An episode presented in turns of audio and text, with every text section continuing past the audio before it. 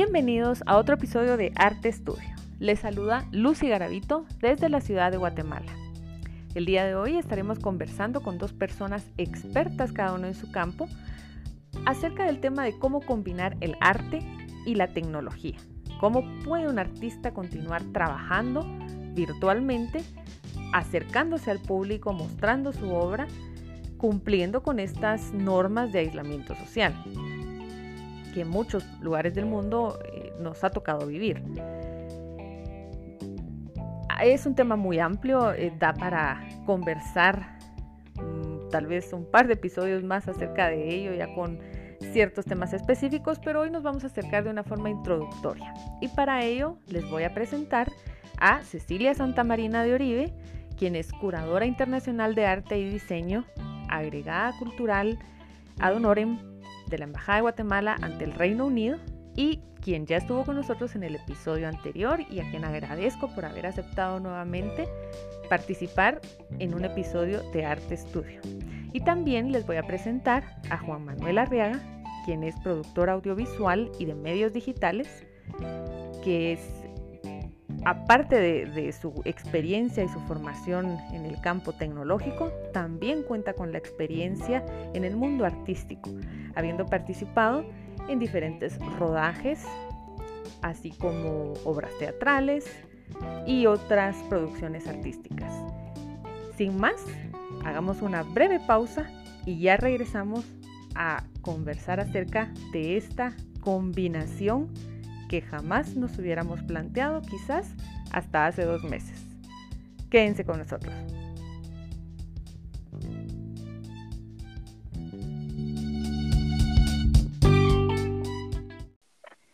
Buenos días, estamos de regreso ya con los invitados del día de hoy, que como les comentaba, está nuevamente Cecilia Santamarina y tenemos el día de hoy también a Juan Manuel Arreaga. Ellos están acompañándome, Juanma desde la ciudad de Guatemala, al igual que su servidora, y Ceci está nuevamente desde la ciudad de Londres. ¿Qué tal? ¿Cómo están? Bien, gracias, gracias. Saludos a, a Guatemala. Gracias, Lucy. Gracias, Manuel. Saludos a las Europas. Sí, al otro lado del charco. Bueno, pues gracias por estar el día de hoy. Vamos a estar conversando al respecto de cómo la tecnología ha venido a servir de trampolín para dar ese salto de fe que algunas iniciativas, empresas privadas, iniciativas artísticas, etcétera, quizás no habían o no se habían atrevido a dar o no le habían eh, dado tal vez la prioridad que algunos otros sectores ya le han dado al, al tema tecnológico, al tema de migrar eh, la mayoría o lo que se pueda de los servicios y productos que se que maneja cada uno a el, el área virtual, ¿verdad? a vender desde, desde una computadora, ese ese famoso e-commerce que a veces se habla y que no todos todavía pues manejan. Entonces, pues eh, vamos a estar platicando sobre el, sobre el tema. Como les comentaba, eh, Juan Manuel es productor audiovisual y de medios digitales. Entonces, eh, es muy interesante la perspectiva que seguramente él tiene. Y Cecilia, desde el arte, ha tenido también ya muchas mucha cercanía con el tema tecnológico eh, y arte, ¿verdad? Entonces, Juanma, cuéntenos cómo está, cómo, cuál ha sido su experiencia en estos días de cuarentena, porque seguramente ha visto, eh, sí que subir esa demanda en relación a generar más comercio electrónico subir en comercio electrónico y bajar en demanda de personal. Así es como lo he visto, porque por ejemplo, el futuro lejano que antes veían las empresas de, ah, sí, lo digital, ah, sí, las tiendas en línea, o ah, sí, cómo me muestro al mundo, ahora es un futuro presente. Claro. Tanto que las tecnologías que ya estaban y las que están surgiendo, que precisamente en estos momentos están jugando un papel bien importante para las empresas. pero en algún punto, pues obviamente, por ejemplo, en la gente que trabaja en, en audiovisuales, la mayoría está parada porque no hay grabaciones, porque las restricciones impiden, las restricciones de cuarentena impiden que, que se pueda elaborar como se hace un spot publicitario, un audiovisual eh, dedicado a una película, a un cortometraje, a, a un infomercial específicamente, porque si las empresas están paradas, ¿cómo podríamos llegar a ser un infomercial de la empresa, verdad? Pero creo que lo que antes creíamos lejano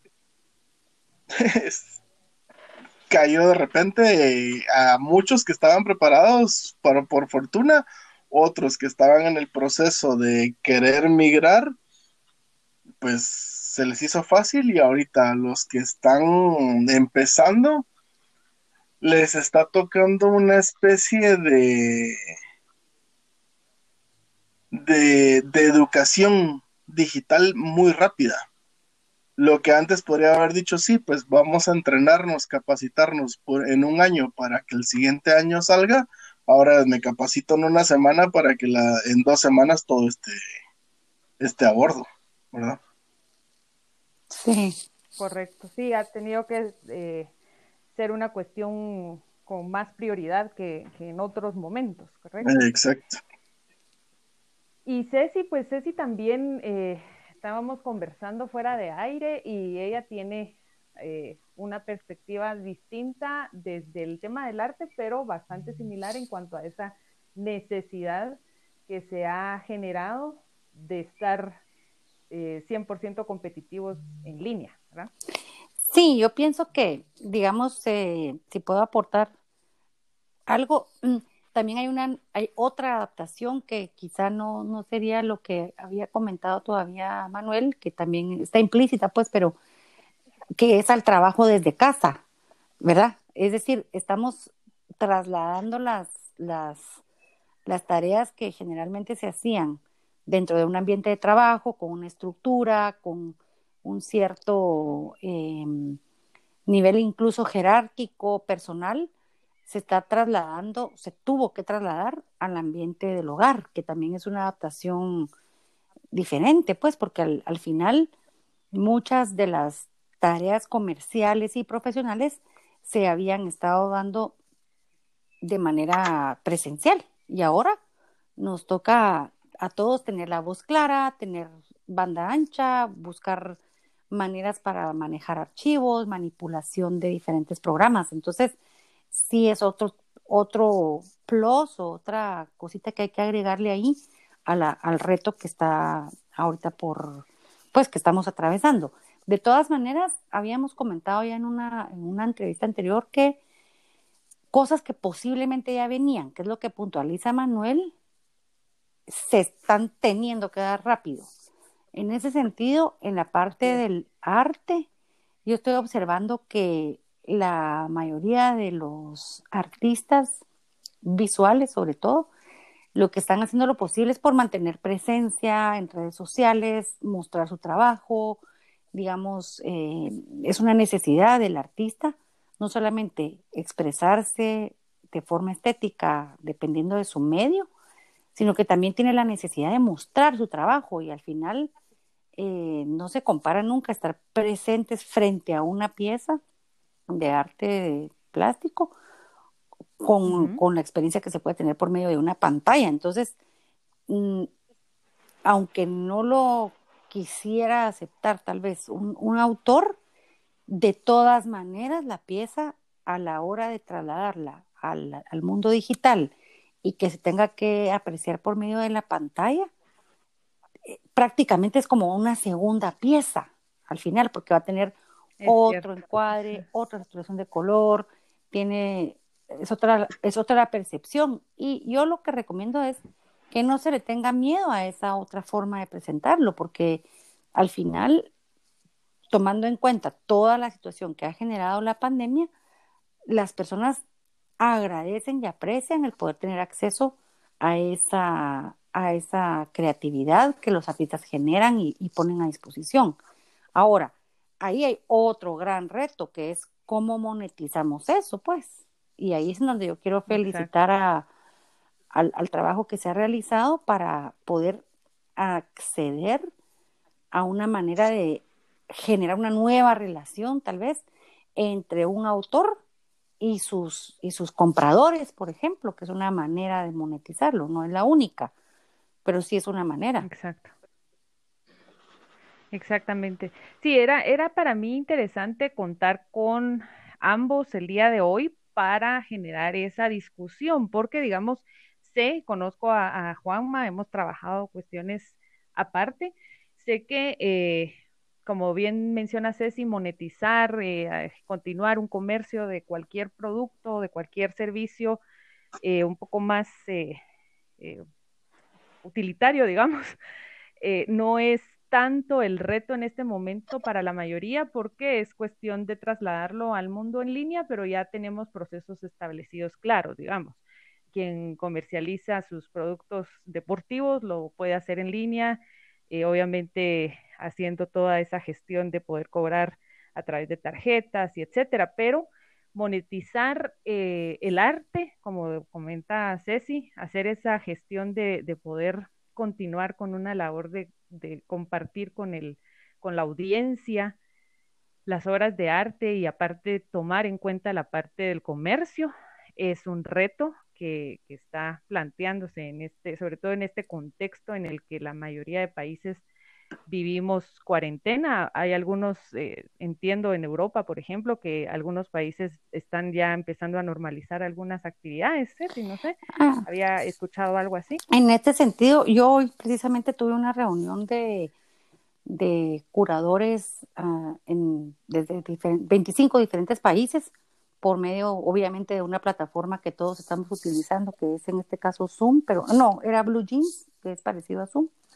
Y todo el mundo compartía eh, cómo ciertos países están apenas empezando a delinear cuál va a ser la manera en que, respetando las regulaciones de cada país, las instituciones puedan empezar a pensar en abrir sus puertas.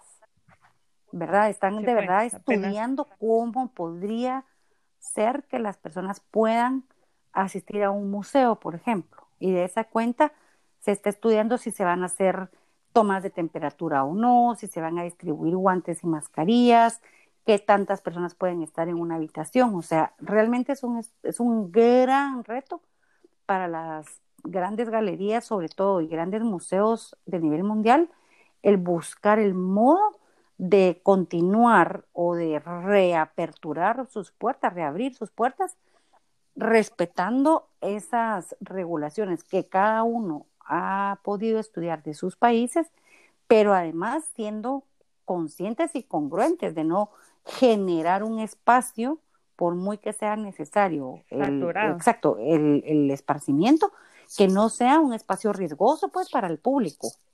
Así es que sí, son, son, son discusiones sumamente interesantes y realmente ahí tal vez apuntaría yo el, el punto de cómo se considera el arte y la cultura en cada país de forma distinta.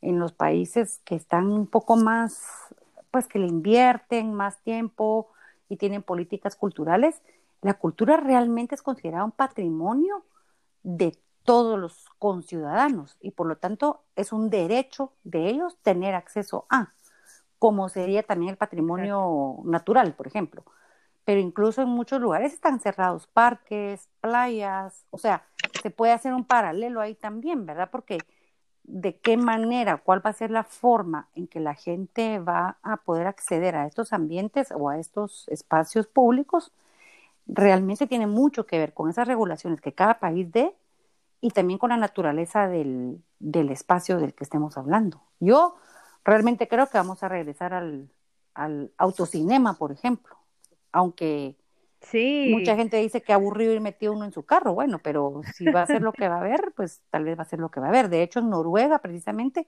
ya se, ya se llevaron a cabo dos funciones de autocinema gigantescas eh, como una primera actividad de tipo cultural. Sí, pues. sí, y que al final es algo que también está eh, fungiendo otra ahí sí que otra, eh, está cumpliendo más bien otra necesidad del humano, que es eh, el poder tener tiempos de esparcimiento, que de repente esto ya ha pasado alguna factura en muchos, la parte de, aislamiento social, de estar todos encerrados, algunos estarán con su familia, otros no. Entonces sí, digamos que la, el arte viene a, suplir esa necesidad de esparcimiento también para, para muchos. Y es ahí donde la labor que está haciendo, eh, se está haciendo desde diferentes disciplinas del arte, es bastante interesante, es eh, muy, muy importante. Por ejemplo, los músicos que están eh, transmitiendo sus conciertos, ¿verdad? Incluso hasta actores y actrices de teatro que están transmitiendo sus obras, pero, pero bueno, entonces no nos vamos a alargar mucho hoy, pero parte de lo que quería que conversáramos entre, entre los tres, eh, sobre todo por tu experiencia en el mundo artístico a nivel internacional y la experiencia de Juanma desde la parte de eh, la producción audiovisual y de medios digitales en este momento, es cómo podemos hacer ese match entre dos ámbitos que hasta hace quizás podemos decir dos meses en Guatemala por lo menos, no nos habíamos planteado eh, el, estar viendo una obra de teatro en línea, por ejemplo. Entonces, ¿cómo podemos hacer ese match para quienes nos están escuchando que de repente se dediquen a, algún eh, trabajo artístico, tengan algún proyecto artístico entre manos, que, consideren que esta situación de cuarentena se los vino a votar? ¿Cómo podemos hacer ese match y verlo como una oportunidad para lanzar siempre eh, los proyectos al mundo virtual, eh, adaptándonos a esta transformación que estamos viviendo. Juanma.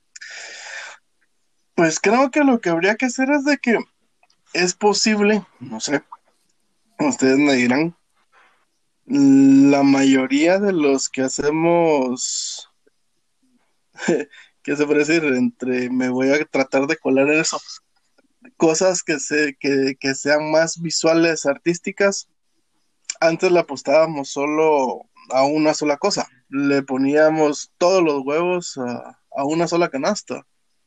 Lo que nos está, lo que nos está indicando esto, y según los estudios, es de que este tipo de pandemias van a ser más recurrentes, ya no cada 100 años, sino mucho más, más cortas de tiempo. Es, es de que tenemos que saber diversificarnos. O sea, si yo antes mi tarea era hacer eh, teatro, ¿cómo transformo? Y ahí es donde tiene que venir la, metamorfosis en este, en este sistema, es cómo transformo lo que yo hacía ante mucha gente, cómo lo puedo trasladar ahora a estos medios digitales que, que están en el, en el IN ahorita y que yo siga generando dinero. Entonces a mí se me ocurre que si yo antes era un, un actor, es posible que yo me asocie con alguien más y empiece a fabricar un producto que sea específicamente para medios digitales. Sí, lo que es... tenemos que hacer es crear una evolución, porque si seguimos esperando en el que bueno, es que dentro de una semana quitan la cuarentena. Va, está bien, dentro de una semana quitan la cuarentena. Pero eso no significa que yo el próximo lunes abra mi teatro, abra mi tienda, abra mi negocio y que yo en una semana recupere lo que perdí en más de tres meses. Este proceso va a ir cambiando, todas las costumbres van a ir cambiando. Lo que decía Ceci del de los de los autocinemas, yo he estado leyendo artículos sobre arquitectura y todo lo que es diseño arquitectónico va a cambiar. Va a cambiar porque la gente va a querer tener una distancia social con una persona de un metro. Porque nos vamos a acostumbrar a que así va a tener que ser para podernos cuidar. Sí, pues va a haber cambios de comportamiento, pero yo pienso que ahorita para las personas que nos están escuchando que seguramente están tratando de buscarle el modo a, esta nueva realidad, eh, yo apuntaría que y eso también lo rescato de una conversación con Manuel anterior, yo apuntaría que ahorita sí que vale la pena eh, darse cuenta que los equipos de trabajo que uno debe de ir buscando formar o integrarse a ellos deben de ser multidisciplinarios. Digamos que quizá ya llegamos al momento en el que cinco arquitectos juntos o cinco músicos juntos ya no va a ser. Tenemos que unirnos una especialidad con la otra para poder generar eso nuevo. Y no pretendamos que eso nuevo va a ser el mismo zapato donde nos va a caber el pie. Va a ser otra cosa.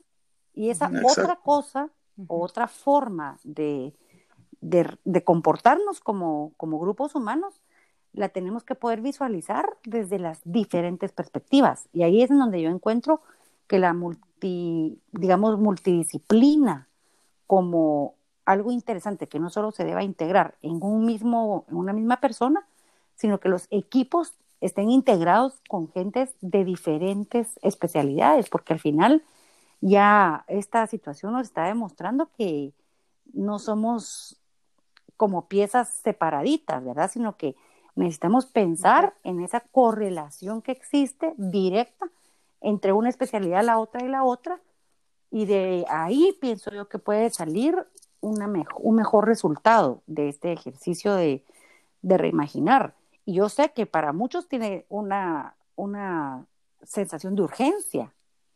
O sea, no podemos estar esperando a ver qué va a pasar, no. Tenemos que habemos los que necesitamos producir soluciones de forma inmediata a los diferentes retos y necesidades que tenemos. Sin embargo, creo que tiene más sentido este tipo de discusiones. Por ejemplo, ustedes dos que tienen especialidades distintas, con mucha experiencia en el mundo digital,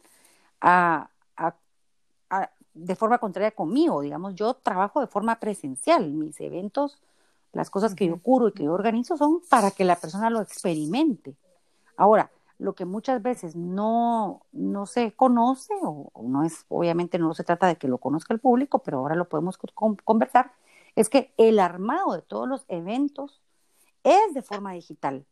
O sea, yo vengo trabajando desde hace mucho tiempo a distancia, con los equipos por medio de llamadas digitales, reuniones digitales. O sea, es una práctica que se toma en cuenta mucho en las industrias culturales eh, que trabajamos a nivel internacional, porque no podemos viajar para estar trabajando juntos, sino que de verdad ya tenemos protocolos y formas de trabajo establecidas que permiten que los grupos creativos puedan funcionar aún estando lejos, en diferentes países incluso. Pero es, La, esa multidisciplina creo yo que es la que puede dar unas buenas luces para poder generar mejores eh, y más rápidos resultados.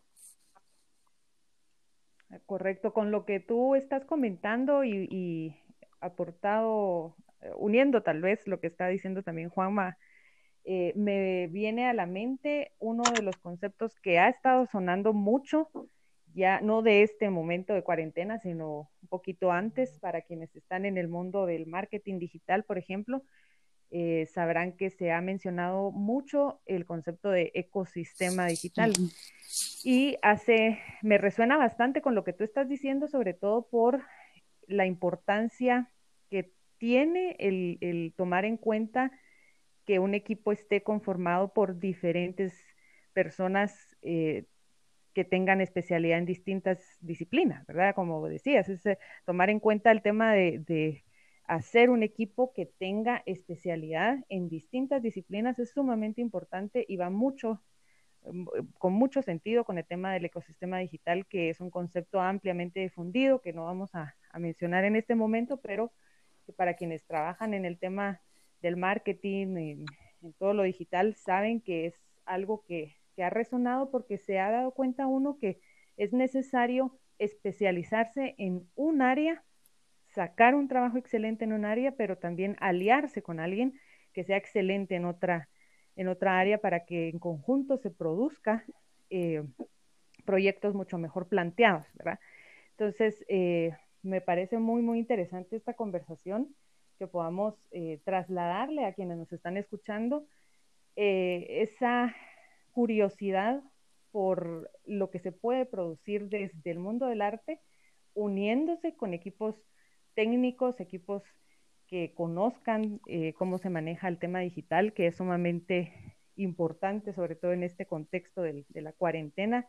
Mucha gente que nunca había trabajado desde casa, ¿verdad? Como Ceci menciona, pues sabemos quienes ya para nosotros no es complicado hacer videollamadas o hacer trabajos en línea, pero muchísima gente, mucha parte de la población nunca había pensado en trabajar desde casa, eh, no, no se lo había planteado, no había tenido la necesidad de, tener equipo, por ejemplo, que, que les sirviera para trabajar desde casa. Entonces, esta conversación entre cómo hace el match el arte con la tecnología, creo que nos da para bastante, mucho, tenemos mucho material, mucho que conversar por cuestiones de tiempo. Eh, probablemente los voy a estar invitando para una siguiente, vamos a hacer un corte y al regresar les quisiera pedir a cada uno que nos dejara sus comentarios finales eh, a manera de reflexión alrededor de analizar el casamiento, digamos, digámoslo así, entre la tecnología y el arte. Entonces, quédese con nosotros, ya regresamos.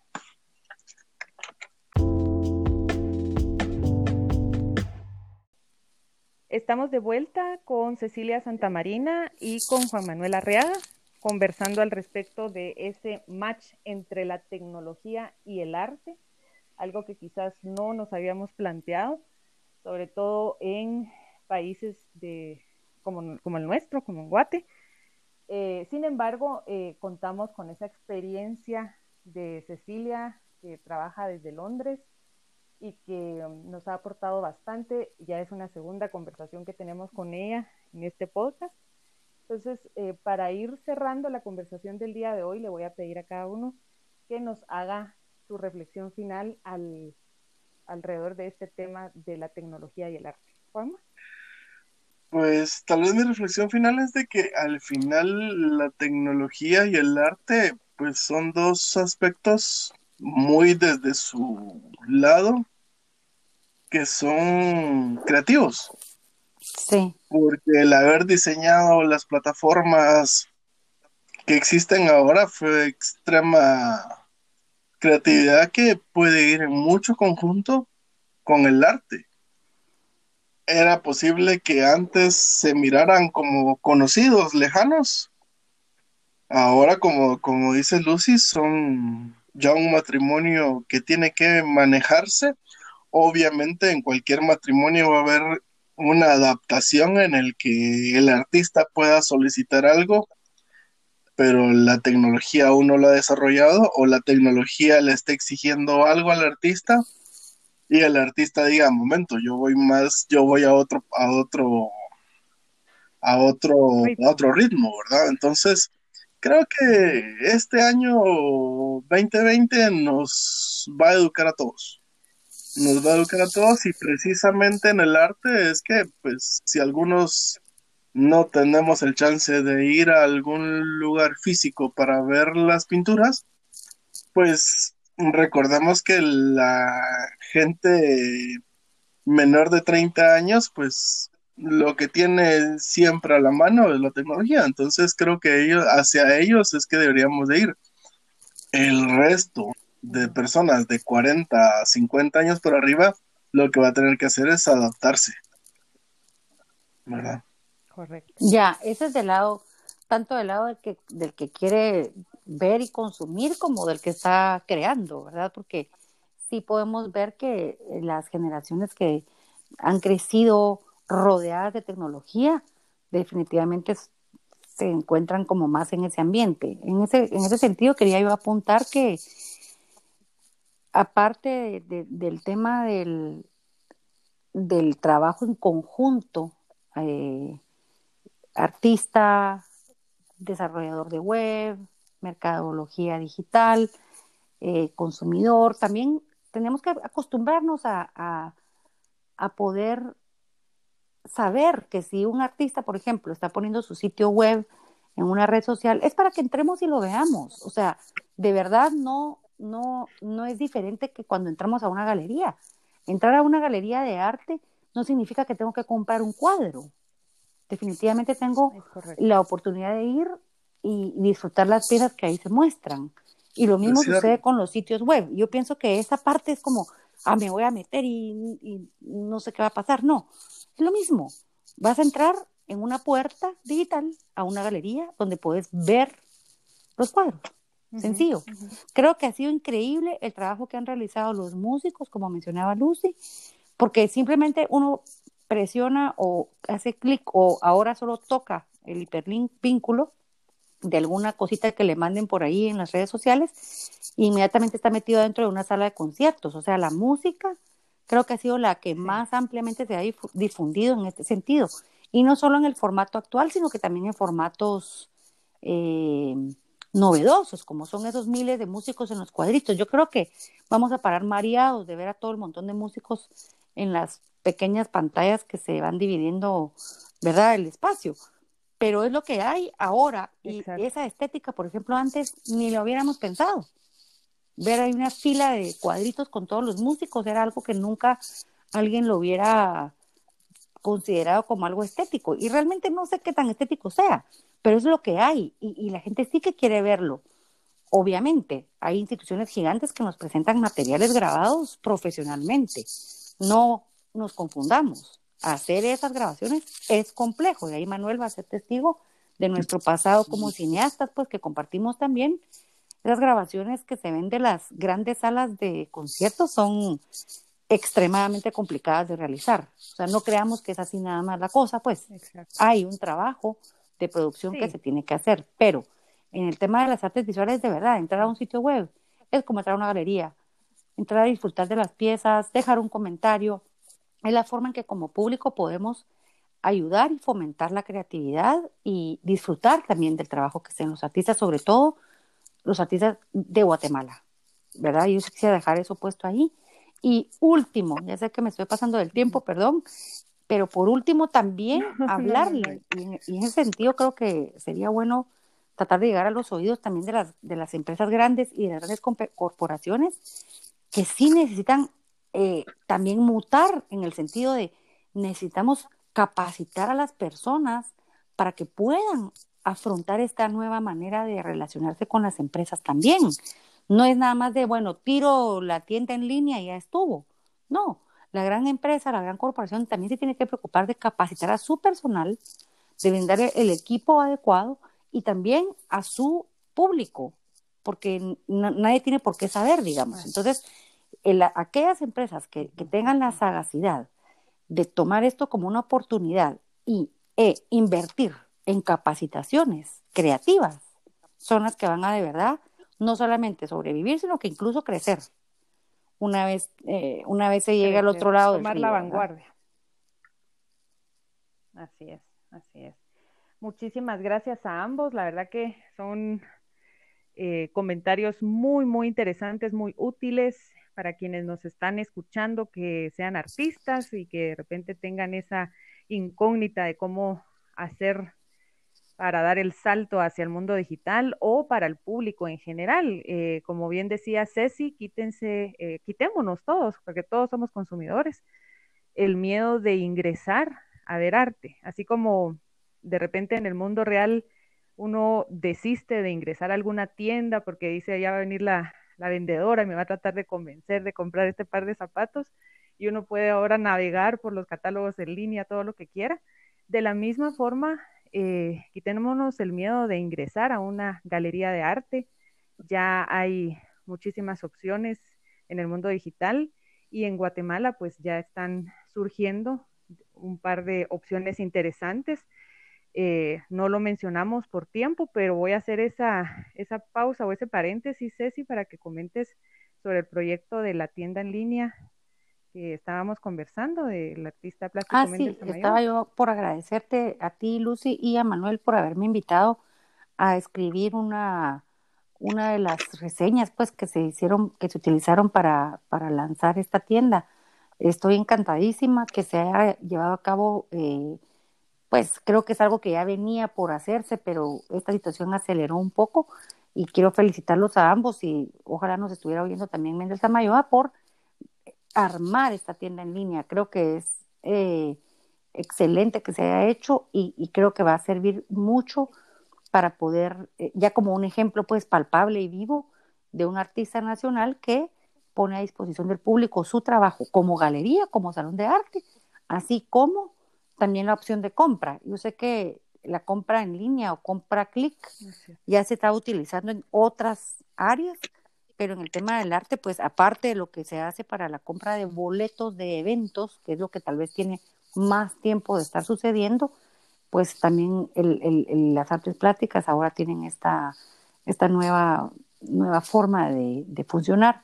Así es que felicitaciones en eso y ya voy viendo también que se organizan subastas, que se organizan algunas otras cuestiones en línea por parte de otros artistas de Guatemala también y que, bueno, tenemos que irnos adaptando. El hecho de que se haga no quiere decir que mañana vaya a ser un éxito, pero hay que comenzar. Y eso es todo lo que yo quiero dejar ahorita como un cierre. Hay que tener un punto de partida y comenzar a construir esa nueva, nueva forma de relacionarnos. Es correcto. Bueno, pues muchísimas gracias de nuevo a ambos por su tiempo, por estar en esta por acceder a esta invitación desde Arte Estudio. Y a ustedes que nos escuchan, muchísimas gracias por estar siempre atentos. Será hasta la próxima.